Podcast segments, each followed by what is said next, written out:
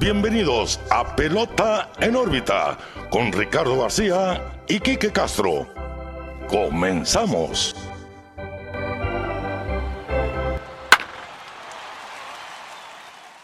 Hola, ¿qué tal amigos? Bienvenidos a un nuevo episodio de Pelota en órbita. Los saluda como todos los lunes Ricardo García y también, como siempre, estoy muy bien acompañado de mi amigo y su amigo Quique Castro. Quique, ¿qué onda? ¿Cómo estás? Muy bien, Ricardo. Pelota en órbita 101. 101. La sí. sientes muy bien, dicen por ahí. Eh, muy bien, muy feliz de tenerte una vez más, una semana más grabando. Hoy estamos grabando en sábado, cabe aclarar. Sí, sabadito por la Eh, noche. No toca platicar del Sunday Night y chance si pasa algo el domingo y no lo platicamos esta semana. Nos Ahí está. disculpamos. Ahí está la razón. ¿Quieren capítulo? Pues lo vamos a hacer cuando podemos. Ajá. Eh, pero antes de empezar cualquier tema, que este, esta semana no hay mucho de qué hablar per se, pero hay, No hay, no pasó mucho en el campo. pero hay Sí, sí, sí. chismecito sabroso de lo que nos gusta. Ahorita lo vamos a comentar. Ajá. Pero primero, como siempre, todas las semanas, síganos en nuestras redes sociales, Pelota en órbita, Facebook, Twitter, Instagram, YouTube, donde está el contenido semanal de lo que hablamos en el capítulo, lo que va pasando el día a día en grandes ligas. Hoy tocó gorrita, pues retro, retro, algo muy diferente, ¿no? Sí, sí, sí. Esta gorrita bucket hat se le llama, tiene una forma así muy peculiar, Cuadra- cuadradona. cuadradona. Sí, la verdad, una adquisición seminueva que compré hace ya unos meses eh, de los Pittsburgh Pirates con parche de serie mundial. Ya saben, me encanta lo retro. una pieza muy bonita de la colección. Muy Muy, clásica. clásica, la verdad. Sí, me gusta porque es diferente. Sí, se ve medio rara a veces. Las rayitas sobre todo, porque no, no se usa que en las gorras traigan las, las rayas. Sí, al, al, a lo... Eh, Sí, eh, Eso te dice que es retro. es retro. Eso te tira el, el que es retro. Sí. Eh, Eh, y sí, como decía, Pelota en órbita en todos lados, síganos. Ahí vamos a estar subiendo toda la semana. Ya se la saben. Vean el video en YouTube. Denle like, suscríbanse, todo eso que dicen los youtubers. y Ricardo, empecemos el capítulo 101. Y, y por cierto, también en TikTok ahora... ah, sí, ya somos Por- chavos. No sí. vamos a bailar. no, no, no van a ver No, coreografías. o al menos eso. que se pida. O si, trends. si eso vale su like, lo hacemos. Pero no está en el No- plan. no- de no es la idea, no es la idea. No es la idea, pero miren que pues nos prestamos a lo que ustedes Pues ahí está, TikTok, Pelota en órbita también, Instagram ya, como dijo Kike, todas las redes sociales. Suscríbanse en Spotify, denos cinco estrellas, en YouTube suscríbanse, denle like al video, comenten, interactúen con nosotros. Así que arrancamos el episodio ahora sí, ahí está la información de todas las semanas. Y Kike, hablamos la semana pasada de el juego del Field of Dreams, el campo de los sueños técnicamente, basado en esta película de Kevin Costner, donde sale Ray Liotta como Joe Jackson, Shoeless Joe Jackson, basado en una novela también. Esperábamos un juegazo después de lo que nos regalaron Yankees y White Sox el año pasado, que menciona al honorable Teco Coronado, que ahí nos jaló las greñas. Ey, ey, ey, los White Sox y los Yankees sí usaron uniformes retro. Y sí, ya, me puse a buscar. Lo que pasa es que en mi cerebro lo borré, porque el de los Yankees técnicamente no Es ha cambiado en los años. sí. Y ellos eran visita. Pero Sí, pero sí, sí era retro, Pero vaya, no viejito. fue tan retro como se fueron No, los... pues en teoría sí, el, el logo Sí. así más, más gordito, más, más ancho. Sí, es que, bueno, como se sabe, los antes. uniformes de los equipos más clásicos, llámese Yankees, Dodgers, Medias Rojas. Sí, casi no han eh, cambiado. Casi no han cambiado durante Sí. el tiempo. Entonces, eh, Y en cambio de los White Sox, White Sox, sí. sí. usaron este blanco de la S grandota con la Sí, O y la X. o- o que X. Lo omití en mi cerebro el episodio pasado, pero ahí está la mención. en mi cabeza también está, está el otro uniforme de los White Sí, yo Sox. no sé por qué me acuerdo del home run de Tim Anderson con jersey negra. No, así, así lo tengo en mi cerebro, pero Es que, bueno. bueno, no sé. Se nos fue, un- un una, la- una ahí. laguna mental ahí. Sí. Pero en fin, el Field of Dreams de este año vimos uniformes muy bonitos, la verdad. Pues yo creo que fue lo único. Y aparte, deja tú el uniforme, ver a Ken Griffey, Ken Griffey, señor. sí, sí, sí. En ese intro medio dramático, hey, ¿qué onda? ¿Quieres tirar un poco el papá? Sí, y Y ya ahí- se incluyen todos, ¿no? Sí, pues haciendo alusión ¿no? de lo que es el Field of Dreams, ¿no? Ajá. Pues vaya, el mismo nombre te lo dice. Eh, ya todos sabemos la historia de los Griffey, pa- padre e hijo, los primeros en ser padre e hijo, pegar home run consecutivos. Sí, Una historia muy bonita de béisbol. Ambos jugaron con Ah, Cincinnati. con Cincinnati, con Marineros. eh, Y aprovechó la tirada a Cincinnati Sí, pues para traer a ambos, ¿no? Y yo, yo creo pues, que... Pero ah, el- ya el juego. ya Sí, el juego en sí fue... Le faltó talento. Ah, sí, pues más que talento también. Porque lo que tienen los Reds, hay jugadores jóvenes interesantes, igual que en los Cubs. Simplemente fue un juego del montón. Eh, Drew Smiley tiró cinco entradas en blanco, lo hizo bien. Nada, wow. Sí. Yo creo que lo más.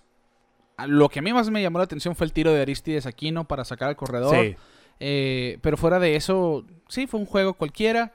Que con un ambiente sí muy único, eso sí hay que Claro, es- es reconocerlo. que de- lo lo de que decíamos la semana pasada, ¿no?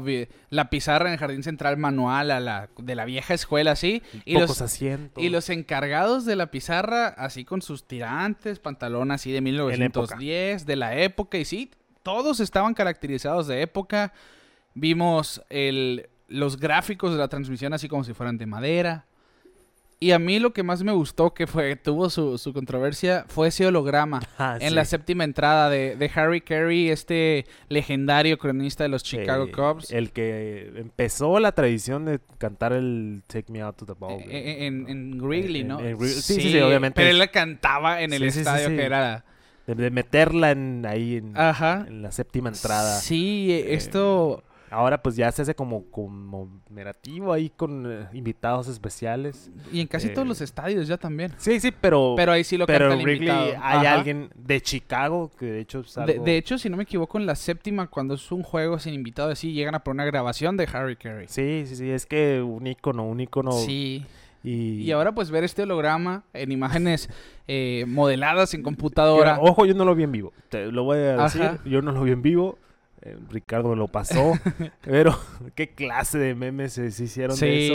sí, sí, sí. El- obviamente el, El de Tupac. El de Tupac, que es el de, No, no, el cajón, ¿no? El que empezó todo. el holograma con Tupac el atrás. holograma con Tupac. Y Pero luego, a mí también me dio mucha risa el de cuando salen, pues en Star Wars, para los fans de las guerras de la Sí, galaxia, sí, los sí, fantasmas que salen, que sale Harry Carey y los personajes de Star Wars y todo esto. como fantasmas de la fuerza. Sí, los memes siempre llegan. Pero realmente fue algo que, pues a lo mejor el holograma no tuvo la mejor de la calidad, pues se entiende. Pero yo cuando lo vi así de reojo se me hizo bien. Lo que pasa es que la gente decía que se veía tenebroso Harry Carey. De hecho, lo que hizo Fox en el estadio se veía así como el holograma, pero Fox en la transmisión hizo estas imágenes por computadora que pareciera que le estaban grabando por atrás Sí. a Harry Carey, que lo veías de espaldas y lo, lo veías de frente. Pero en fin, todos cantaron con él, que era, era el Claro, chiste, ¿no? Sí, era el punto más que de nada esto. darle pues reconocimiento a la memoria de este señor que recuerdo cuando ganaron la Serie Mundial le pusieron su jersey en el en el en el- su estatua, pues de esa generación que no vio a los Cubs ganar ¿no? Y, y siempre fue un, un sello de, de los cachorros de Chicago y pues se recuerda en un evento como estos no sé si ya anunciaron el, el juego del próximo año Eh, ahí te va, no va a haber Field of Dreams el ¿Qué? año que entra. Pero lo que pasa es que el estadio va a pasar por una serie de construcciones. ok De hecho, Frank Thomas, la Sí. leyenda Frank Thomas, habló al respecto porque está involucrado en el grupo dueño de- del complejo del Field of Dreams. ok. Y la idea aquí es adecuar un campo de softball y uno infantil para tener un complejo de Field of Dreams. Ah, ok, que no nomás sea el de grandes E- ligas. exactamente. Ya. Y por lo tanto va a llevar construcciones el año que entra. Y, el, y MLB les dijo, ¿saben qué? Nos vamos a esperar un año, terminen lo que vayan a hacer para que esté en condiciones de hospedarnos el año que... Ok, el- hasta el siguiente, o sea, el 2024. Vamos a ver si todo sale bien. 2024 estará volviendo Field of Dreams. Pero siento yo que es algo que, que llegó para quedarse. Sí, es que es la raíz del juego, ¿no? O sea, da como ese toque de nostalgia de estar jugando en el patio o estar jugando...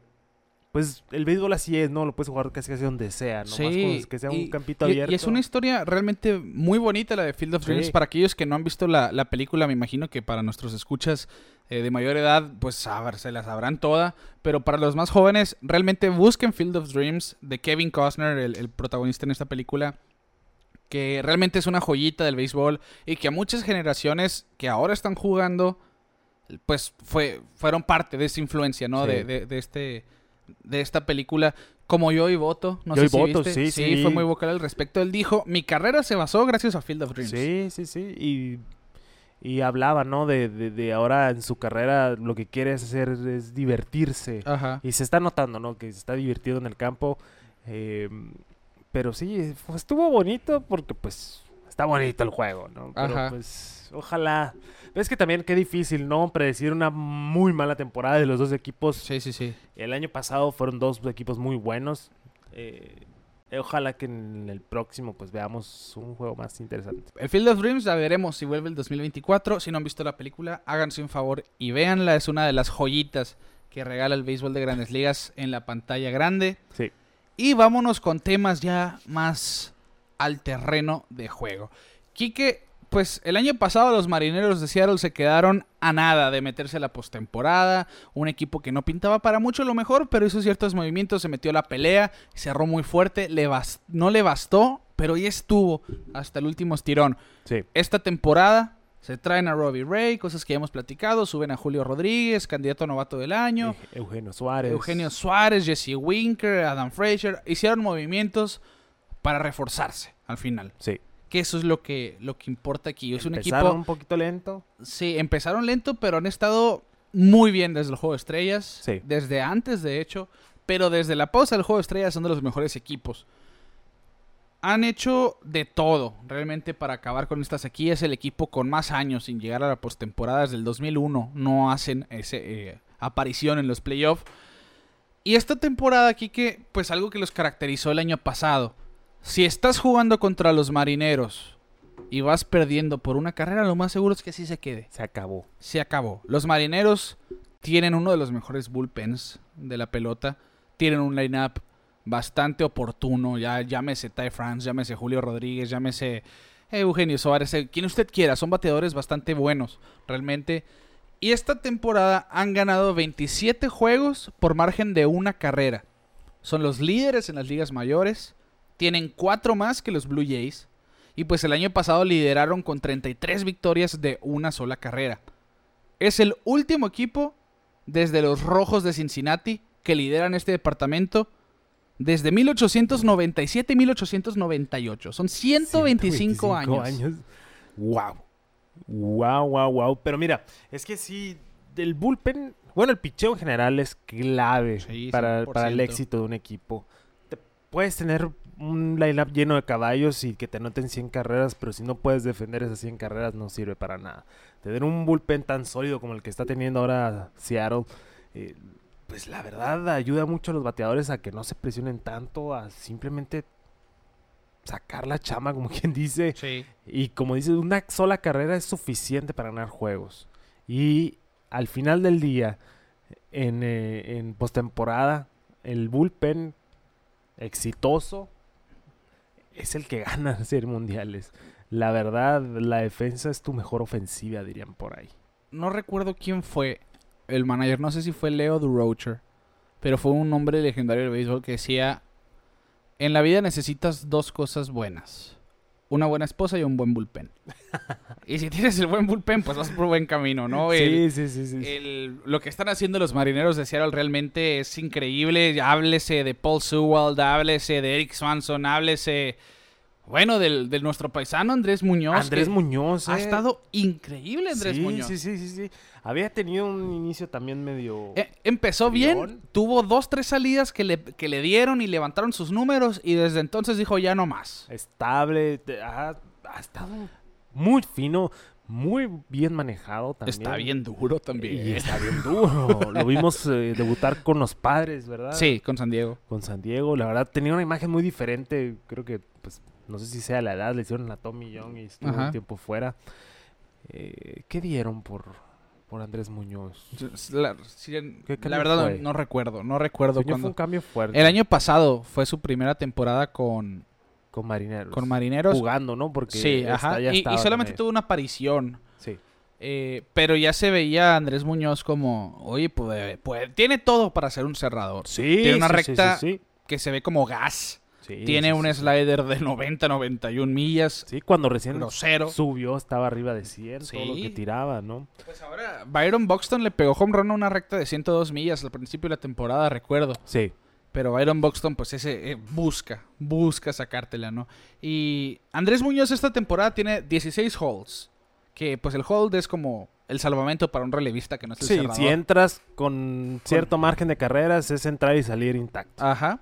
Tiene 16 holds, tiene dos salvamentos y ha ponchado a 71 en 46 entradas. Ese es el dato duro. Ese es el duro. Es una máquina de ponches. Sí. Este joven mexicano. Y realmente, a sus 23 años de edad, 23 años. está, ya tuvo una tomillón. Es Sí. verdad, eso siempre va a ser de cuidado, pero se ve fuertísimo. A los 20 debutó. Debutó los 20 con San Diego en el 20. 2019. Sí. Fueron 22 juegos, efectividad de 3.91. El año pasado tuvo una aparición después de perderse el 2020 por tomillón. Y este año tiene efectividad de 2.72. Como decíamos, 71 ponches en 46.1 entradas. Ha permitido 14 entradas, eh, carreras limpias solamente. Y las bases por bola no han sido un problema. Realmente son 12 en 46 entradas. Así que es un pitcher con un whip abajo de 1 Sí. en un relevista más que bienvenido sobre todo. Y que sí, yo, yo siento que eventualmente va a tener la novena entrada. No sé si sea con Seattle, pero va a tener la novena entrada porque tiene todo el repertorio y todas las aptitudes y cualidades para ser un cerrador Sí, de renombre en grandes ligas. Se está viendo muy bien. Aquí ya la base es la salud más que nada, ¿no? Sí, sí, sí. Ya hay que tener un poquito más de cuidado, pero pues como decíamos, pues está chavo, ¿no? Está chavo Andrés Muñoz de los Mochis, Sinaloa, 23 años y ya tirando fuego, pero fuego. Y bien colocado, también picheos rompientes muy bien ejecutados. Tiene todo el arsenal para, para ayudar a estos marineros que mira que el año pasado se quedaron con sed de la mala, ¿no? Sí, se quedaron a Sed nada. de la mala, lo platicamos. Los dejaron vestidos, maquillados y peinados para el baile y no fueron. Y deja todo el equipo, ¿no? La ciudad de, de, Sí, de sí, Seattle, o sea. Querían, querían, y se quedaron a. No me acuerdo, creo que un juego se Sí, un quedaron juego, al final. exactamente un juego. Ah, El año, el año pasado se decidió el wild card de la americana el último día. eh, pero ahora, mira, tan cómodos. Obviamente la división está casi inalcanzable con Houston, que mira que se ha convertido en el mejor equipo de la americana, al Sí. parecer. Eh, pero me gusta, eh, me gusta el, el flow, el flow de los marineros de Seattle. Y pues el bullpen, aquí es lo que está haciendo la tarea para cerrar ese punto, porque es el mejor bullpen desde el 21 de junio. 2.32 de efectividad desde el 21 de junio. Actualmente es el séptimo mejo- mejor en la MLB, que lo que es buenísimo.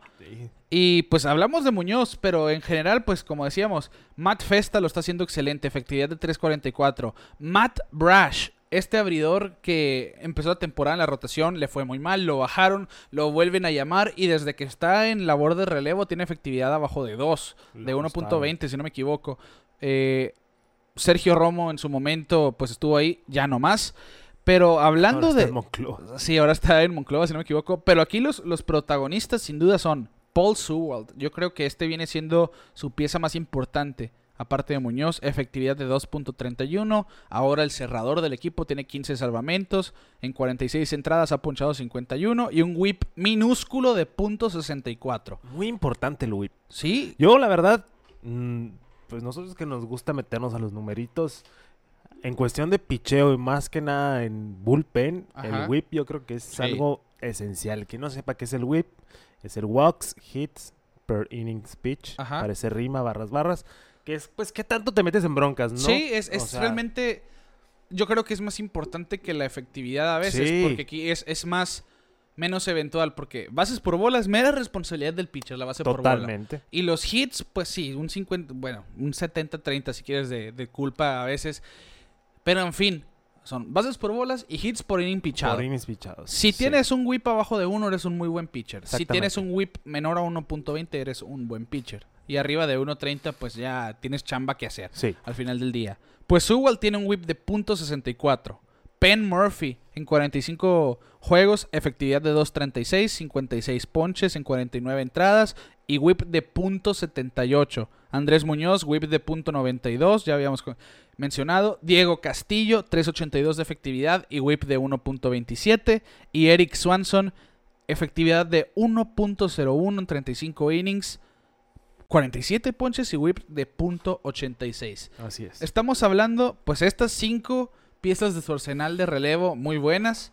Y luego llegan Brash y Matt Festa también a, a, a seguir esta situación con muy, mucha calidad. No por nada acaban de dejar libre a Ken Giles y este relevista que, pues, fue cuando sano es de los mejores. Se estaba rehabilitando de, de una lesión de hombro, si no me equivoco, que no lo ha dejado lanzar en gran parte de la temporada. Y mejor lo dejaron libre dijeron, bueno, no estamos para jugar volados con el bullpen que tenemos ahorita, que lo está haciendo muy bien. Y yo creo que esa es la llave. Esa es la llave para los marineros llegando a playoff esta temporada. Y por qué no, realmente compitiendo. Porque el line-up, como decíamos, Ty France con la temporada de su vida. Julio Rodríguez va para ser el novato del año. Ya volvió Ya Mitch volvió. Haniger. También. En un lapso de una semana vuelven Haniger y Rodríguez. Bajan al novato del año del 2020, Kyle Lewis, que se les ha visto mal desde esa temporada. Pero realmente tiene un equipo muy completo. Así que ojo con esos marineros de Seattle. Yo siento que es un, es un caballo negro esta temporada. Sí, de hecho no, no, no lo esperábamos. Eh, obviamente el playoff extendido ayuda mucho. Sí. eh, pero pero sí, ah, bueno, ahorita lo, lo tocamos el tema, pero el wild card de la americana Cerrado, ¿eh? cerrado, Cerrado. pero sabroso. Quedando Sabroso. aproximadamente que 50 juegos Sí, de temporada. Así que ojo a la carrera del comodín. Esta temporada que cada vez se va a ir más rápido ya porque 50 juegos no es nada, ya nos estamos dando cuenta, pasan bastante Sí. rápido. Y está el tema de los marineros de Seattle, un arsenal de picheo simplemente envidiable, un lineup sólido, un equipo que pinta para mucho esta temporada. Antes Ojo, de pasar al siguiente tema, se acaba la sequía de Seattle. Llegan Sí. lejos en el playoff. llegan a playoff para acá. Ahí se acaba la sequía. La serie mundial, quién sabe. ¿Quién Ahí sí está muy difícil porque le va a tocar. Los playoffs de este año pintan para ser uno de los mejores de la historia. masacre, que va a ser Son tantos trabucos al Sí, mismo tiempo que sí, vamos a ver. Que- Va a estar bueno. Porque en la americana pinta, oye, de, de entrada vas a tener a Houston y a los Yankees. Sí. Ahí se están peleando por el Sí. buen lugar. El comodín, ahorita los Orioles, los Blue Jays y los Marineros están en la pelea, los Red Sox asomándose, Tampa Bay asomándose, o sea, el equipo que llegue a playoff va a ser va a estar duro. Los. White Sox, los Guardians, los Twins se están peleando en la central de la Liga Americana. La americana está muy interesante. Sí, y mira, volviendo un, pa- un pasito atrás al principio de temporada, dijimos, el playoff extendido le va a agregar sabor ¿Sí? y lo está haciendo. Porque no estamos viendo equipos mediocres peleando. No. O sea, la verdad son equipos muy buenos. Y mira que me tiene muy emocionado. Y ahora sí, Ricardo, mira, te invito a que tomes un, un poquito de aire. Exhala. Toma agüita. Que viene lo sabroso. Viene Qué increíble. ¿eh? a lo que venimos a hablar el día de hoy. Hoy no traigo gorra de los padres de San Diego. Te puedo decir que ayer la tiré con un poquito de Coraje. furia. Furia. Mi, mi simpatía hacia los padres no se perdió, pero sí es como que están en un broncón. Están en un broncón. Y Ricardo, quiero que tú les expliques a la gente qué pasó. Y a lo mejor no es el, el peor de los problemas. Pero lo que acaba de hacer Fernando Tatís Jr. es inaudito. Esa es la verdad. Esa es una de las palabras con la que lo describo. Inaudito, irresponsable, estúpido. Ustedes usen la El palabra que quieran. que les sí, guste. sí, ustedes usen esa palabra. Para quienes no saben, que siento yo que ya todo el mundo se enteró de esto, Fernando Tatís Jr. fue suspendido por 80 juegos por usar clostebol, violando así las políticas de sustancias prohibidas y foráneas del béisbol de las ligas mayores. Para esto usé la herramienta más, más, pues más exacta, ¿no? Para, para los días de hoy, para buscar información. Ajá, Google. claro. Porque la verdad yo no sé qué es el clostebol. Según Google dice, sí, cito, dirían por ahí. Clostebol es una sustancia que se encuentra en diversas cremas para tratar la cicatrización de las heridas, así como sanar enfermedades de piel y mucosas, como dermatitis infecciosas, etc, etc. Es una cremita. Es una crema. Es una, crema. Obviamente, pues cuando uno lee la noticia, Jeff Passan, yo creo que fue el primero que la, Sí, que la, que Sí, la fue, fue soltó. un bombazo, eh. Breaking. To- bre- todos estábamos bien felices que el Field of Dreams, que esto, que el otro. Breaking. Fernando Tatís dio positivo y. ¡Wow! Es que, sí, Se sintió bien feo. Se lo voy a sintió decir. feo, Yo claro. Lo sentí muy feo, por, pero bueno, voy a dejar eso, los comentarios al final. Vamos con los Va, va, datos va. duros. Datos duros y luego comentamos. Sí, el, el, el Clostebol, que como dices, pues yo hice mi, mi tarea de asesorarme con terapeutas, doctores, incluso un primo mío que es químico, le, le pregunto, ¿que lo has escuchado? Y me dice mi primo precisamente, sí, el Clostebol es una pomada precisamente, o está en una pomada más bien, y se usa para infecciones, como este caso, quemaduras, cicatrización, lo que- muchas cosas, pero para la piel. Y le pregunto por lo deportivo, ¿realmente te hace más fuerte? Pues no está comprobado que te, como los esteroides tradicionales, por así decirlo, Sí. que, que te haga pues más rápido, más fuerte, más durable. Pero pues es para la piel, para sanar más rápido en teoría, para ayudar a, a que, a eliminar infecciones y todo esto. El caso aquí es que, bueno, vamos, vuelvo a lo mismo. Los datos duros. Son 80 juegos. 80 juegos. Quedan aproximadamente 50 esta temporada. Tatis va a ser suspendido pues toda esta temporada y los 32 primeros del 2023, el año entrante, vaya. No puede jugar el Clásico Mundial que estaba en sus planes. Y cuando debute en mayo del 2023 habrán pasado 20 meses desde que Tatis jugó por última vez. Más de un año. Más de un año. Son 13 años y 335 millones de contratos restantes los que le quedan a Tatis con los padres de San Diego. Si le preguntas a AJ Preller, ¿le podemos dar la vuelta al reloj hacia atrás y no haber hecho esa firma en ese momento? Seguramente te va a decir, sí, quisiera dar esa vuelta hacia atrás. Porque lo que ha demostrado Tatis en estos 7, 8 meses de año que llevamos de béisbol de las grandes ligas es irresponsabilidad, inmadurez, Sí. Estupidez en su toma de decisiones. Y se me hace feo realmente el, el- el expresarnos de esta manera. Como Es tú lo dijiste, ¿el niño? Es que es el niño. El niño. O sea, mira. Fernando Tatis Jr. tiene 23 años. Ya tiene un contrato super mega millonario. Obviamente los padres se van a ahorrar este tiempo. Aproximadamente 7 millones. 7 eh. millones de dólares. eh, pero la problemática aquí no es tanto el uso de la cremita. O sea, no. Es que aquí es cuando grandes ligas se meten problemas. Tatis ah, pues el año pasado era la portada del The Show. Sí. O sea, lo impulsaron a hacer la cara del béisbol. Incluso todos decían, no, Tatis es la nueva cara del béisbol. Y, guau, guau. y obviamente, pues es un jugador estelar. ¿Ha quedado de ver en el campo? Claro que sí. Las lesiones no lo han dejado ser. Pero tú como beisbolista o como profesional, vaya, tú tienes tus reglas, ¿no? Y es, es tu responsabilidad ver, ok, ¿qué me estoy metiendo? O sea, ¿me va a servir esto? ¿Para qué va a ser esto? Eres, eres un atleta, eres un millonario.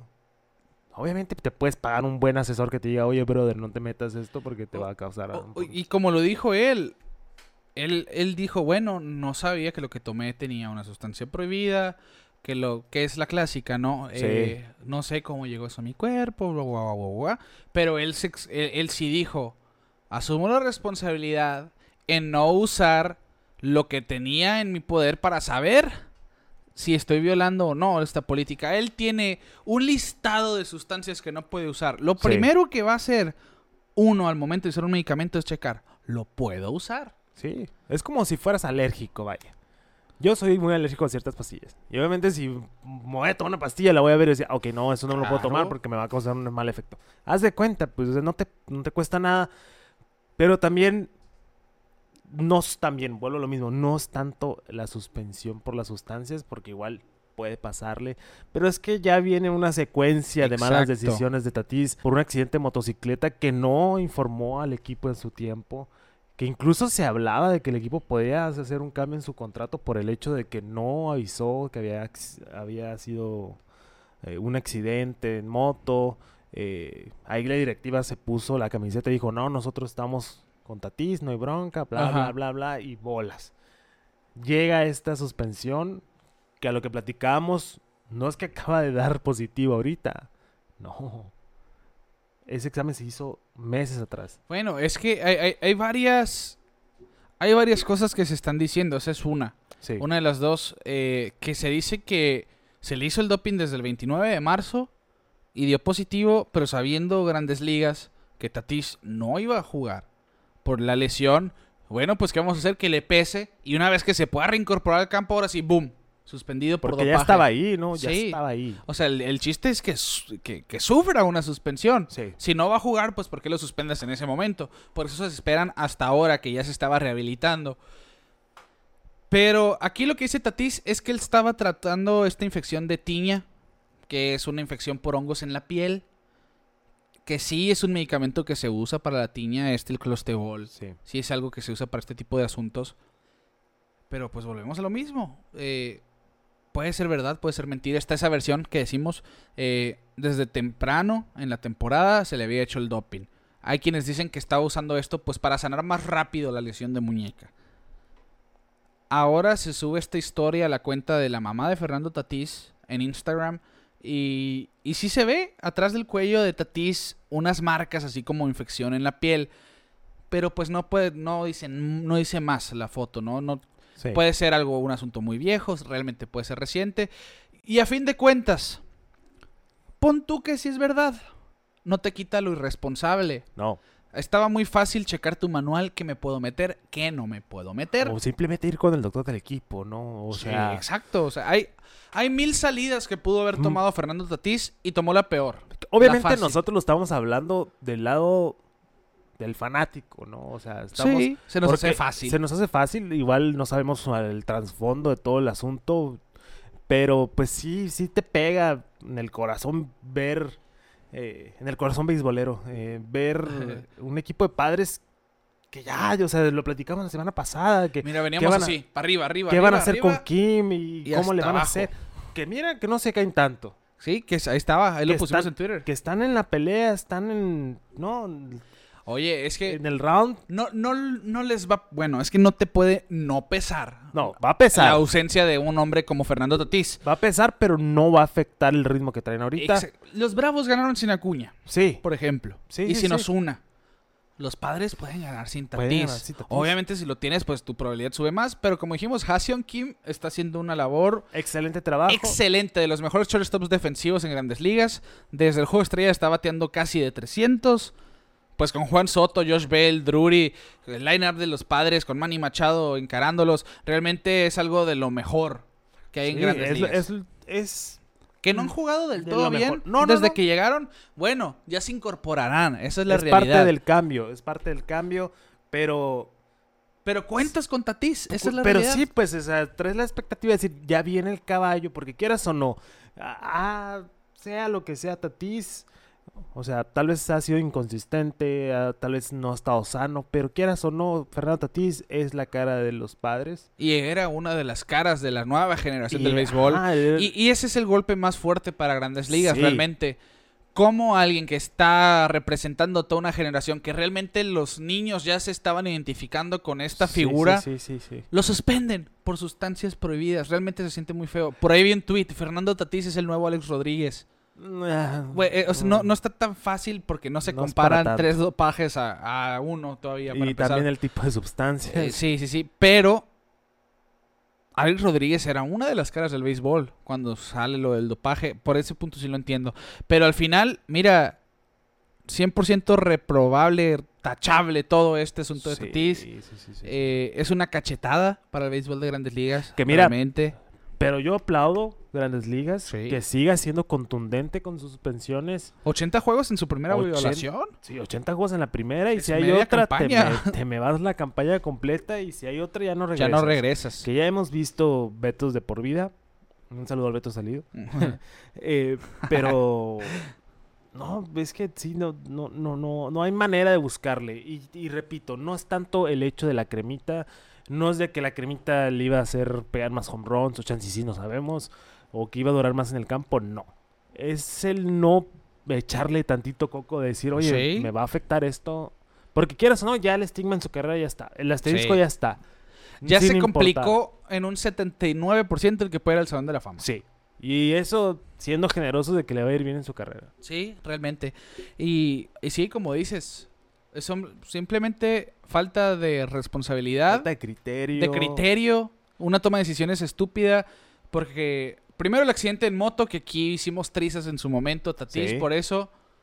Bueno, pues es que aquí al mismo clavo le puso uno más grande con nosotros, porque yo realmente ya lo tenía así como que, oye, realmente quiero que haga las cosas bien, porque es la cara del béisbol no, no te futuramente. ayuda a, a- a- Estoy buscando la palabra ay, muy así yo, ¿no? Muy en gabacho. Ajá. Pero no te ayuda a, irle, pues, a root for him. O sea, no te, no te ayuda a, apoyarlo. apoyarlo. sí. O sea, no, así, no, no sí, ayuda. Soto, pues, ya llegó a los padres y, pues, se va a robar el Pero, show. pero ahí te va. Tienes este criterio, Tatis. Es que ahí está el riesgo también de ese tipo de contratos con jugadores tan jóvenes. Nunca sabes qué va a suceder. Eh, imagínate ese dinero para Soto o Tatis. ¿Tú crees que San Diego no preferiría dárselo a Juan Soto? Claro. ahora?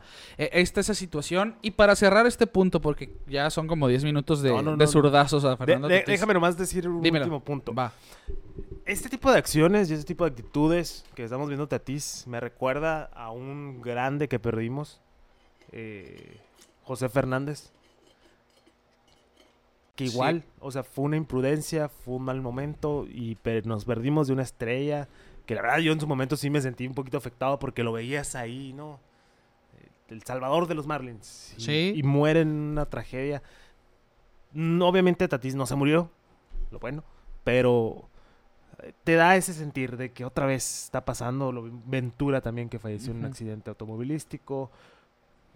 O sea, dices, oye, cuídate pues, o sea, deja tú eh, el béisbol, eh, tu vida pues, y, y Claro, claro. pues, se mareó, eh, se mareó en un en un Un ladrillo, como sí, dicen En un por vaso ahí, de agua. en un vaso Se de ahogó agua. en un vaso de agua.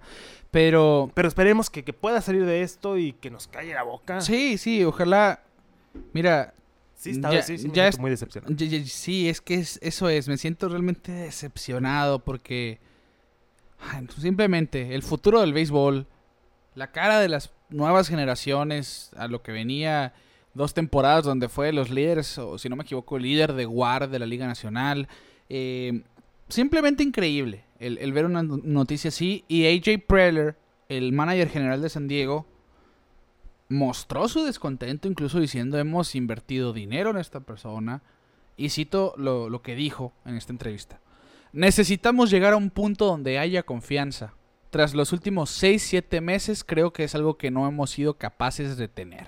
Y también hizo mención que honestidad, transparencia y madurez es necesaria en su relación. Ya el manager general está con los ojos sobre Tatis. Ahora sí ya estuvo suave, dice. Sí, fueron dos strikes muy, pero muy cantados Y no creo que llegue el tercero. en siete ¿eh? meses. Yo también pienso ya. Ahí estuvo, Que mira, pero ojo. Puede sonar descabellado, pero a Renado lo cambiaron al segundo año de un contrato largo. ¿eh? Sí, Vamos sí, a sí, dejar Aquí, esa pieza ahí. a- a- aquí quién sabe lo que pueda pasar, pero siento yo que Fernando Tatís es una pieza invaluable en la organización de San Diego y su futuro, así que Sí. ojalá esto quede solamente como este mal, mal sabor de boca que nos está haciendo pasar y ya después, bueno, hacer las cosas bien. Bien. Que esto jamás se va, jamás se va a quitar, es la realidad. Es que ya Toda no... la- todo, el, todo el tiempo se va a hablar de que Tati se dopó. Sí, y que Tatis, mm, pues le vale, por decirlo bonito, eh, que no que no es profesional. Ya se le que se va a quedar ese estigma. Ojalá y lo a batazos o a guantazos nos cae la boca. Pero por el momento, pues a esperar. Nos vemos el otro año. Hasta mayo del Hasta mayo del 2023. 2023. Y como dijimos, no va al Clásico Mundial. pues no hace pues, falta. eh, pues, pobrecito Dominicana, dijeras. Ahora tienen que escoger entre Wander Franco, O'Neill Cruz, Jeremy Peña para ver quién va a ser el shortstop de la selección dominicana. Pero bueno, ahí está. Fernando Tatís suspendido 80 juegos por uso de clostebol, sustancia prohibida Parece mentiras, ¿no? de las grandes ligas. Sí, parece algo que saldría en una película. Así, el Sí. clostebol, necesito el clostebol. Bueno, ya hablando en un tono mucho mejor. Ya 100% positivo, Quique. Y, y que realmente a muchos nos da mucha alegría. Sobre todo a nosotros mexicanos. Que es el caso de Joey Meneses. Así es. Caballoy. el caballoy del meritito Culiacán, Sinaloa. eh, pues una estrella en el, en el- circuito invernal de, de, de béisbol mexicano, Sí. la verdad, ahí con los tomateros de Culiacán, guácala, guácala de perro. Eh, pero, Saludos al buen JJ Suchil. Eh, pero llegó, llegó a grandes ligas después de pues mucha perseverancia, mucho trabajo. eh, se le da la oportunidad después pues de los cambios que hicieron los, los nacionales de Washington. Ya había estado en sucursales de varios equipos, eh, los Bravos, Medias Rojas, ahí entre sí, que no, que sí, que no, 10 años en ligas menores. los Phillies también. Pero se le da la oportunidad a los 30 años. Un chavo, eh, chavito, el, el, el compa Joey. Llega a grandes ligas y pues aprovechar la oportunidad. 10 años en ligas menores. 10 años. Eso es aguante. Porque ya después de 5 años en ligas menores dices, bueno, a lo mejor ya de plano esto no fue para mí. Sí. No como jugador. Y le buscan por otro lado. O como jugador, pero en otros lados, Sí, ¿no? O sea, se van a Japón, se van a o, Corea, o el mismo México. a la misma mexicana de béisbol. Sí, pues Meneses nunca se rindió y por fin está cobrando factura esto, positivamente hablando. Sí. Eh, porque como dices, a sus 30 años, Quique, primer juego, primer hit, home run. En sus primeros 7 juegos conectó 4 home runs, el primer nacional de Washington en hacer esto en la historia de la franquicia. Sí. Así que en su primera semana ya hizo historia. Y ahora, en lo que son 31 turnos al bat, esta temporada que vienen siendo 9 juegos para Joey Meneses, tiene 12 hits, 5 de ellos son cuadrangulares, incluyendo uno hoy sábado contra Yu Darvish, 7 producidas, un promedio de 387, OVP de 441 y OPS increíble de 1312. Es una muestra muy pequeña, pero para nosotros que lo, lo vemos en la Liga Invernal y lo vemos en Series del Caribe, sabemos que Joey Meneses tiene todo. Tiene power. Tiene todo realmente para ser un jugador de grandes ligas al final. Sí. Para muchos, pues siempre estuvo esa duda. Yo siento que siempre estuvo en organizaciones donde estuvo en una posición que lo bloqueaba. Sí, había, había ya otros jugadores establecidos Sí. que no se le iban a poner fácil. Los planes del equipo eran otros y así. Pero ahorita, mira. Y ahora está, es muy difícil la situación de Nacionales. sí, Eh, Realmente la está poniendo muy difícil para que ya no esté jugando todos los días en la MLB. Y siento yo que por ahí va la cosa. Realmente, primera base, juega a los jardines. Eso, esa versatilidad, el batear, con que batee la mitad de lo que está bateando en este momento, ya tiene todo para ser un jugador de grandes ligas, por lo menos. sí, sí, sí, sí, sí. Pero mira, ya llegó. Que es lo ya que llegó, importa. que es lo que importa. Ya dejó una marca, que es lo que importa. eh, y pues ahora va a seguir trabajando para mantenerse, ¿no? Exacto. Que no se la ponga fácil los nacionales para que lo bajen. Siento que sí se nos va. Sí lo vamos a ver un rato en grandes ligas. Eh, obviamente tiene muchas cosas a su favor. Su bat es lo, lo principal ahorita que lo, que lo va a tener ahí.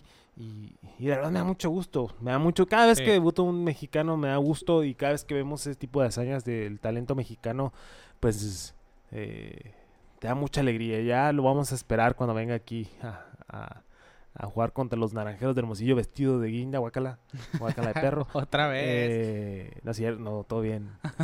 Eh, no, pero pues aquí somos Hermosillo. ya Aquí somos de. Hermosillo, ya se la saben. De este, nomás con que no tengan dogos en sus jerseys. Eh, pero, va. pero sí, no, Joey Meneses, la verdad, caballón. Y pues en el mejor momento también, porque pues está calentando y seguimos con el tema y lo vamos a ir mencionando el Clásico Mundial. Eso es lo que queremos ver. Ya hablamos de Muñoz, ya hablamos de, de, de Joey Meneses.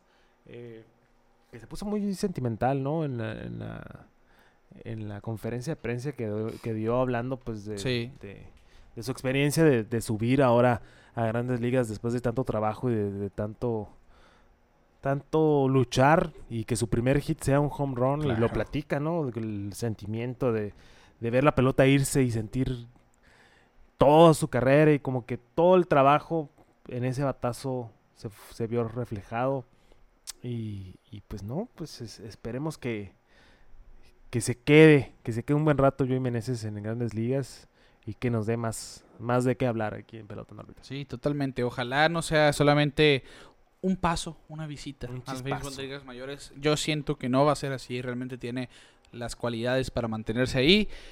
Y realmente, pues a ver, a ver que sí, con Joey Meneses empezó excelente su carrera. Y vamos a ver, vamos a ver hacia dónde apunta. Por lo menos, ojalá vaya al Clásico Mundial. Sí. Yo lo mencionaba como uno de esos jugadores que no en grandes ligas que quisiera ver, ahora estando en grandes ligas, con más razón lo quiero ver en el lineup mexicano. Y hablando de jugadores que debutaron después de 10 años en las, liga- en las ligas menores, está la emotiva historia de Sí. Winton Bernard con los Rockies de Colorado.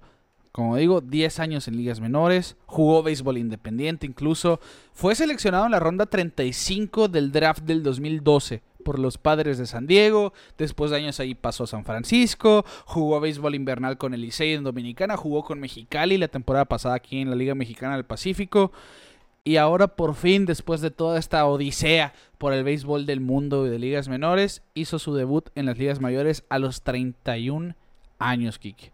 Sí. Sí vi también la- las imágenes de, de, de Bernard. Igual muy emotivo, ¿no? Eh, Yo creo que el triple emotivo que, que Meneses, sí, que sí, bueno, sí, cada quien se expresa a su forma de ser. Pero los dos mostraron ese sentir, ¿no? O sea, pero Meneses incluso se, digo, eh, Bernard se disculpó porque no se le cortó hablar. la voz. Realmente. Se, hizo, se, se hizo un mar de lágrimas. Sí, sí, y está esa videollamada con su mamá eh, después del juego. Y toda esta situación, realmente valoró mucho esta situación. Es que hay que entender, y, y es una plática concurrente por ahí. eh, llegar a grandes ligas no es un trabajo fácil, ¿eh? O sea, hay como unas cinco o seis eh, ligas que tienes que pasar Ajá, pues entre clase A baja, media, Ball, alta, sí. doble A, triple A. y del salto de AAA a grandes ligas yo creo que es el más difícil, ¿no? Y, y eso sin pensar en el béisbol colegial, béisbol de preparatoria, sí, sí, las sí, ligas infantiles. Realmente, Es un trabajo de, de una vida y, y pues se nos hace fácil, ¿no? A 31 años decimos viejos. Ah. Desde, pero pues obviamente estamos viendo chamaquitos de 20 años debutando sí, sí. y haciendo Que son impacto. fenómenos. Que les dan 12 millones y se estrellan en la moto. Eh, pero pues es el otro lado de la moneda, ¿no, Ricardo? Y también es parte de lo que nos gusta del béisbol. Pues la pasión Y- y- que brinda y la emoción en todos los niveles y ver sueños cumplirse. Y yo creo que por ahí iba el- la huelga que vimos al principio de esta temporada. Ver por aquellos jugadores que no tienen la posibilidad de los que ganan mucho. Y de que los jugadores de ligas menores tuvieran salarios más dignos. Sí. Y que los jugadores que por fin suben a grandes ligas tengan salarios más dignos Sí, también. porque lo, porque lo platicamos cuando. Los que ganan, ganan muy bien, pero los que no, en cuanto a salarios de Estados Unidos, va, hay que mencionar eso, porque para alguien Sí, de Latinoamérica, lo que gana uno de ellos, pues va a ser una millonada. Eh, Pero no, lo que, lo, lo que iba yo. Lo platicamos cuando hablábamos de Scherzer en ligas menores, en sí, su ajá. asignación de rehabilitación, que tuvo el, el gesto de invitarles una cena y unos les regaló unos audífonos a cada quien y todo ese rollo. Pues es parte de para motivarlos porque sí hay Sí, historias sí. de gente que, ok, estoy jugando en doble A o en A, pero pues en la noche voy a ir al Taco Bell a trabajar. O sea, que necesitan porque ahorita nosotros vemos a los jugadores con todo su swag, las cadenas, todo, pero todo eso se lo regalan. Patrocinios y todo, pero en ligas menores no existe eso. Sí. Tú te tienes que comprar tus lentitos, tus destes, o sea, A ellos, de cierta manera, ya les costó. diferente. Que esa Sí. es la realidad. sí, Y- sí, sí. Y pues Bernat, que hace de debut después de estos 10 años de sufrirla. De 3-1, pega su primer imparable siendo un infield hit, la marca de la casa la velocidad. Tuvo 220 robos en ligas menores en 10 años, que son pues alrededor de dos, 22 robos por temporada, una cantidad aceptable, más que aceptable. Y pues de 3-1 y se la robó. Yo vengo a jugar, dijo. Yo no voy a perder el tiempo. Claro, claro, claro. Y, y bueno, nadie sabe cuánto pesa el morral más que el que lo trae cargando, dice el dicho, vaya. Y por eso, Ricardo, le recuerdo a todos los que nos están escuchando y viendo, hashtag apoyen a equipos malos, porque pues Joey Meneses y Bernard están en equipos malos, Sí. que si no fuera porque ahorita nos enteramos de todo, pero pues les pasa por alto a todo sí, mundo, sí. ¿no? Y esas son las historias bonitas que nos gusta ver. Y pues va a pasar un equipo malo, pues porque cuando no tienes nada por qué jugar, pues empiezas a experimentar con tu roster, ¿no? Y pues podemos ver estas hazañas. Pero como te digo, aunque sea un chispazo, la verdad da gusto ver este tipo de cosas. Sí, 100%, 100%. Son, en los equipos malos también hay historias buenas al Así final es. del día. Esa, esa es la realidad. Y está el tema 10 años en ligas menores, dos peloteros que debutan, que están pues teniendo su primera probada exitosa en el béisbol de las ligas mayores. Y Kike, pues una marca muy peculiar, muy conocida mundialmente, que es Dairy Queen, esta franquicia de helados de nieve, como le decimos nosotros. Un, un Es- delicioso blizzard. Sí, eh, que aquí se podrían estar anunciando Sí. eh, sin problema alguno. estar comiéndonos un blizzard en esta sección. Pues ellos en Estados Unidos tienen, eh, como muchas empresas, campañas publicitarias. Y la de este año involucró a cuatro peloteros diferentes, por lo que se les está llamando como una maldición. La maldición de Dairy Queen. me, me ac- me acordé del, de la maldición del Madden. Sí, De- sí, de 100%. NFL. Que el que está en la portada que le va mal. Y sí, sí se ve, sí se ve.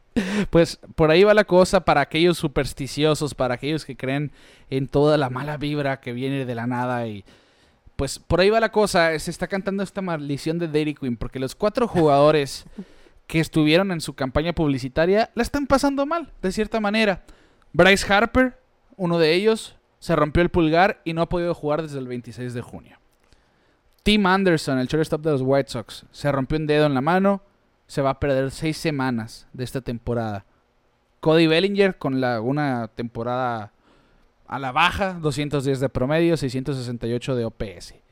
Y Fernando Tatís, pues bueno, a él les regalamos 15 minutos anteriormente de qué estamos hablando. Así que los cuatro que estuvieron en la publicidad de esta empresa, pues están teniendo un mal año por eso. A ver, yo creo que el pelotero que, el, que sea convocado la va a pensar 20 veces antes de decir que sí, sí, en la sí. temporada que entre. Es más, retiro lo dicho, Dairy Queen no me. Así Oye, yo, yo no. Mejor yo me yo mejor, lo retiro. mejor yo me voy y me compro el Blizzard. Gracias. A una Dilly Bar. Pues ahí está hubo un poquito de humor eh, para contrastar esto y a ver, a ver qué pasa la temporada que entra con su con su campaña Hay publicitaria. que echarles el ojo, ¿eh? Porque Sí, sí, sí, sí, está, pues, raro, ¿no? Pero lo de Tatis, pues, no, no creo que Queen tenga mucho que ver. Pero bueno. Bueno, Kike Max Scherzer entró a nuestro episodio pasado, lo mencionamos por los Mets. Sigue haciendo cosas de Salón de la Fama. Un pitcher excepcional, excelente, realmente un talento único. Un Que- caballo de caballos. Sí, que está escalando en los en las estadísticas de todos los tiempos. De hecho, Verlander y Scherzer están abajo de Pedro Martínez por unos cuantos ponches. Seguramente lo van a pasar esta misma temporada en el puesto 13 de todos los tiempos. Así que veremos a Verlander, Scherzer y Pedro Martínez. Y ya eso es mucho decir, ¿no? Bueno, pues en la historia, Quique, nadie contra este caballón, Scherzer, se había envasado cuatro veces en un mismo juego contra él. Hasta que este jovencito Bryson Stott dijo: Me toca a mí. Primix, dijo. Yo pido. Pido. Pues es el primer jugador precisamente que se le pone en base en cuatro ocasiones en el mismo juego a Max Scherzer. Le conectó un doble en un picheo muy adentro. Que cual- al momento de hacer contacto con ese lanzamiento dices, wow, Sí. ok, un buen bateador. Sencillo, se llevó un pelotazo y después otro sencillo. Y además anotó las dos carreras de los Phillies con las que ganaron ese juego 2 a 1 contra los Mets. Bryson Stott pintaba para estar entre los candidatos a novato del año. Al principio de la temporada, la situación de los Phillies, pues no lo dejó, no jugó, lo bajaron a grandes ligas, a ligas menores, luego sube, está en la banca, ahora está empezando a ver más juego. Realmente pinta para ser un All-Star con el Sí. paso de los años. Y pues oye, eres el único que a un futuro Salón de la Fama se le envasó cuatro veces. Pues estamos empezando muy bien. Al Mad Max, al Sí. Mad Max. Ahorita que, que, que- que mencionabas a Verlander y a Mark Scherzer, saliéndonos un poquito por la tangente, se nos olvida a veces que estuvieron en la misma rotación. Sí. Pa- sí. ¿Cómo ganó Detroit cero campeonatos con esa rotación? No sé. No sé. Eso es estar malditos. No, no entiendo. No, no, yo tampoco, porque se me vino la imagen, ¿no? De, de Scherzer y, y, y, y Verlander, que ojo, que en esos tiempos Scherzer todo era Scherzer y Verlander era Prime Verlander. Eh, ahí tuvo como un mini slump Ajá. y volvió a resurgir como... Que, que por cierto, me he puesto a ver los numeritos de Verlander, que, que ha estado siendo recurrente en, en pelota en órbita últimamente, con justa razón. Eh, los años de slump de Verlander, que no fue al, sa- al- al juego de estrellas, ves su temporada final y dices, oye, wow. Sí, O sea, wow. obviamente, pues obviamente es un, es un, eh, ¿qué le pasa a Verlander? Pero si, si lo comparas con otros jugadores, dices, wow, no, pues es un caballazo, ¿no? sí, sí. Pero sí, pues por algo hablamos de Scherzer y Verlander, de lo como hablamos, porque lo que hacen a su edad, después de tanto tiempo, eh, es, es- Sí, es realmente de es- locos. Es eh, increíble. Es increíble y, y Scherzer yo creo que ha ido mejorando. O sea, Verlander también, pero creo que Scherzer como que ha sido un poquito más constante. Yo creo que también la Tommy John afectó a Verlander un poco. Pero Scherzer creo que cada vez que lo veo hace, hace un mejor trabajo cada vez. eh. Y es que, mira, Sí, son colmilludos, ¿saben? Claro, 0 y 2, dos rectas adentro y el slider zona afuera, ni modo que no se vayan Es de cuando, boca. y- cuando un pitcher, pues es un pitcher, no simplemente Sí, un tirador. O sea, Son cuántos años ya de carrera de ambos que no por nada nos referimos a ellos como futuros miembros del Salón de la Fama porque Y son un contraste muy gracioso porque Verlander no es tan expresivo como Scherzer. e- es, es un caballo de trabajo, pero sí, Scherzer es... Es un loco. Sí, es un loco sobre la loma y realmente no quieres... eh, eh, es un hombre que te impone cuando está en la placa y Verlander, pues su arsenal es el que te Sí. impone, pero él como persona no, no creo que No. tanto, es más amigable, por onda. decirlo de alguna manera. Sí, sí, sí. Eh, sí sientes que te va a matar. Pero sí, ahí está Bryson Stott, que superó el desafío de Scherzer, se le pasó Sí. cuatro veces en un mismo juego. Y hablando de pitchers, Jordan Monco- Montgomery, este zurdo que llegó vía cambio de los Yankees a los Cardenales de San Luis. Uno por- de los cambios más sorpresivos. lo Sí, no- muchos no lo entendimos. Los Cardenales necesitaban picheo, esa es la razón. Sí. Pero los Yankees necesitaron jardinero central, no, no sé si tanto. Que al final es un buen cambio. Harrison Bader por Jordan Sí, Montgomery. porque, porque Vader tiene más, eh, tiene mucho tiempo de control. Sí. De hecho, lo mencionaban hoy que están jugando Yankees Red Sox. Ajá. Mencionaron eso los comentaristas y ahí es como que más o menos me hizo clic. Eh, Y es el mejor field- fielder central Sí. defensivamente. Es un buen fielder central eh, bueno, o sea, con buen guante. Mandas a George a su posición original Ajá. y tienes un fielder ya con Benintendi tremendo que hoy se aventó una buena atrapada. Pero Montgomery, Montgomery que está haciendo un trabajo. A lo mejor pintaba como el cuarto o quinto mejor pitcher en la rotación de los Yankees. sí. Pues desde que llegó a los Cardenales de San Luis está haciendo muy buen trabajo. Ha ganado sus dos primeras eh, aperturas. Ambas sin permitir carrera. Y de hecho es el primer pitcher en la organización que hace esto desde Al Jackson en 1966. Le ganó Milwaukee en la apertura de ayer, 12 de agosto. Y bueno, Montgomery haciendo su trabajo ahí. Vamos a ver si San Luis se hace de un Jack Flaherty sano. Pues ojo con Flaherty, ojo con Wainwright, con Michaelas y pues ahora Montgomery. Sí. Una rotación ya digna de playoff la de San Luis. Sí, ya San Luis haciendo los últimos ajustes, ¿no? Porque ya, ya, de que están, están en la lucha. Y, y pues Montgomery, pues, me da gusto, ¿no? Ver ese click casi, casi instantáneo.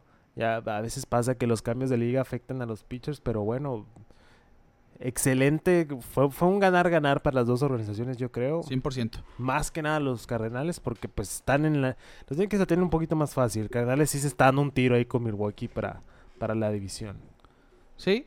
Y, y a ver cómo, cómo cierra esa división. Yo creo que va a ser una de las peleas también más interesantes al final de la temporada. Sí. Y que vámonos al rondín divisional ya para darle cierre a este episodio. La Liga Americana, como siempre, empezando por ahí. Los Yankees se mantienen en el primer lugar. A 10 juegos de ventaja de Toronto, 72-42. A pesar de que no están pasando por su mejor momento, se mantienen ahí. Toronto en segundo lugar, 61-51. Tampa Bay y Baltimore con 59 victorias. Y Boston 56-59 a 16 y medio del primer lugar. La central de la Liga Americana, Cleveland, se mantiene aferrándose al primer lugar a un juego de ventaja solamente sobre Minnesota. Los White Sox a dos y medio han ganado sus últimos Ahí dos. van, ahí van los White Sox, ¿eh? ahí van los sí, White sí. Sox. Yo siento que se están tardando mucho, pero bueno, eh, esos tres equipos, Cleveland, Minnesota y Chicago, están dándose con todo y no sabemos. Está impredecible realmente quién se va a quedar con esa división. Yo sigo pensando que van a ser los White Sox. Ok. Como equipo es el que más Es el más... completo se ve. Sí, con más profundidad.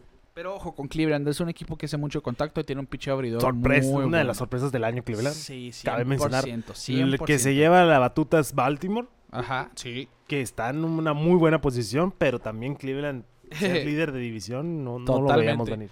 En el oeste de la Liga Americana, Houston se mantiene con el mejor récord de la liga, Sí, 74 ya se llevaron 41. los Yankees. Ya es el mejor ya es el mejor equipo de grandes ligas, de Sí. hecho. 62-53 a 12 juegos Seattle, buscando meterse a playoff por primera vez desde el 2001. Texas, Angels y Oakland en el olvido con 50, 49 y 41 victorias respectivamente. Nos vamos al viejo circuito de la Liga Nacional, los Mets 74 y 40 en el primer lugar del este, a 5 y medio de los Bravos de Atlanta que han ganado sus últimos 5 juegos, pero esa seguidilla de 8 y 2 en los últimos días de los Mets no les han permitido recortar esa distancia. Sí, Que ojo los Phillies, desde que se hicieron de su nuevo manager corriendo Joe Girardi han estado excelentes, tienen mejor récord desde entonces en la liga, no, el tercer mejor récord de grandes ligas desde entonces, que es el 21 de junio, si no me equivoco, no, o antes. Pero bueno, desde que tienen su nuevo manager es uno de los mejores equipos. Thompson está haciendo un gran trabajo ahí en Filadelfia. 63 y 50 a 10 juegos y medio. Miami, pues Miami. Miami. 50-64 y Washington siendo el peor equipo de las mayores 38-77. Y el, el centro de la Liga Nacional, San Luis 62-51 a medio juego nomás de ventaja sobre Milwaukee 61-51. Los otros tres equipos, Cubs, Pirates y Reds, con 47, 45 y 44 victorias, simplemente jugando a acumular numeritos. Sí, a- a desarrollar talento. Sí, hacer el futuro ahí. Y para cerrar este episodio, los Dodgers, que han ganado una docena de juegos en filas. Ya están en cruz control los Dodgers. Sí, 100%. 12 Sí. victorias al hilo, todas por múltiples carreras. Sin batallarle. 79-33. Ese es el mejor récord de la MLB en este momento, no el de los Astros. Eh, es el primer equipo. El diferencial de 251 carreras. Es, es una Está locura. Es una locura. De hecho, es la racha de más victorias por múltiples carreras desde los 15 de los Atléticos de Oakland cuando ganaron 20 juegos en fila. Paréntesis, vimos un juego con uniformes retros hoy. Qué bonitos. Muy bonitos. El de Dodgers, pues la gorra más que nada. Sí, porque Dodgers, eh, como lo sí. hace rato, no, no cambian. no cambian, pero Kansas haciéndole honor a, a- a las Negro Leagues. con Ajá. Un uniforme muy, muy bonito. Todos verdad. los años hace eso Kansas City, pues ahí está, se aprecia. Me hubiera gustado que la transmisión hubiera adecuado eso también. Sí. No lo hizo, pero pero se aplaude. Se, apre- se se aplaude. aplaude. Los Dodgers, Kike, del 54 al 2016 tuvieron dos temporadas de 100 victorias o más. Ahora están en ritmo para tener su cuarta temporada de 100 victorias en los últimos seis años. Y se quejan de Dave Roberts. ¿Qué te Pero yo siempre lo he dicho, ese, ese equipo no necesita manager, se maneja solo. Pero está underrated Dave Roberts. Yo Ah, no, siento claro, que en los recibe últimos mucho años ha, ha dado a entender que no es tan malo como No, muchos creen. no, Y pues no sé si viste que Tony Gonsolin trabajó cinco entradas perfectas el, ayer precisamente. sí. Pues de hecho los Dodgers tienen a- a Tyler Anderson, a Tony Gonsolin, a Clayton Kershaw y a Mitch White con dos aperturas de cinco entradas sin hit. Son el único equipo en los últimos 40 años en tener cuatro abridores diferentes con múltiples apariciones de cinco entradas sin hit en la misma temporada. Así que siguen apilando historia los Dodgers de Los Ángeles. Ya sabemos que hay estadísticas Gozándola, hasta gozándola. para lo que no. Pero mm, bueno, ahí está el rondín divisional. Y nos vamos al wildcard rapidito, Kike. Rapidito porque la verdad en la liga americana van a, van a volar pelos pero duro. Eh, lo lidera Toronto, Seattle y Tampa Bay. Minnesota, Baltimore y White Sox están ahí pegándose con todo Minnesota y Baltimore a medio juego. Insisto, Baltimore la sorpresa. 100%. 100%. Eh, los White Sox a dos juegos, abajo eh, los Red Sox como que quieren y no. Vamos a ver si les da cuatro y medio. Mm, se ve muy difícil teniendo tantos equipos arriba. Sí. Eh, vamos a ver cómo, cómo cierra la temporada. Y pues en la nacional, eh, ahí pues tenemos Atlanta, Filadelfia, San Diego con Milwaukee a un juego. San Francisco seis y medio, yo creo que ya. Sí, yo digo, los ya- gigantes ya fueron. Ya fueron. Va a quedar entre Milwaukee, San Diego, Filadelfia, Atlanta. Vamos a ver. Ahí no se ve tanto, tanto barullo, nomás va a ser el orden de los, de los equipos, yo creo. Sí, yo no sé por qué siento que los Phillies es el equipo que menos pinta para quedarse en comodín.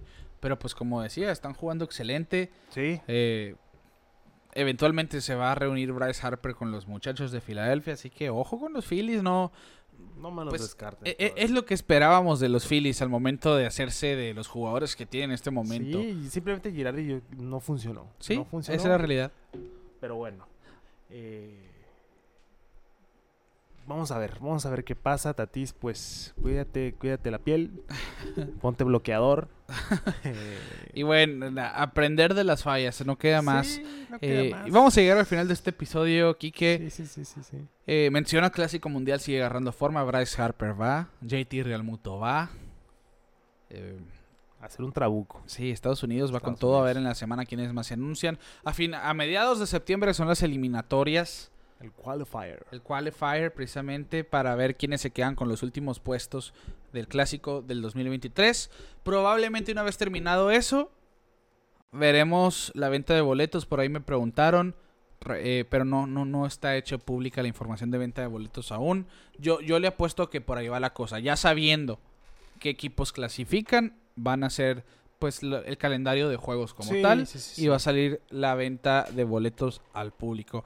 Y antes de enviar, eh, bueno, pues de despedirnos, enviamos saludos, Valentín Medina como siempre, Jorge López que estuvo muy pendiente últimamente y que con todo, eh, con los Mets, bien casado, el buen Boston Mendoza, Daniel Martínez, a, a los Valenzuela les mandamos un caluroso saludo. Mis carnalitos los Valenzuela. Y a todos los que nos acompañan semana con semana, el buen señor Beto Gutiérrez, Alex Fierros, etcétera, etcétera. Saludos a todos los que nos acompañan. Así que síganos en redes sociales, estamos en todos lados como Pelota en órbita en Facebook, Twitter, Instagram, TikTok, YouTube. Suscríbanse a nuestro canal, denos 5 estrellas en Spotify, suscríbanse en Spotify y en las plataformas de audio digitales Spotify, Google Podcast, Apple Podcast. Síganos, interactúen con nosotros, compartan nuestro contenido que eso nos ayuda mucho a crecer. Interactúen con nosotros realmente. Los invitamos a que lo hagan en Twitter. eh, No en falten. Twitter estamos bien pendientitos siempre. Así que ahí está. A nombre de Quique Castro, un servidor, Ricardo García. Les decimos que los marineros de Seattle van en serio y nosotros nos vemos fuera de órbita.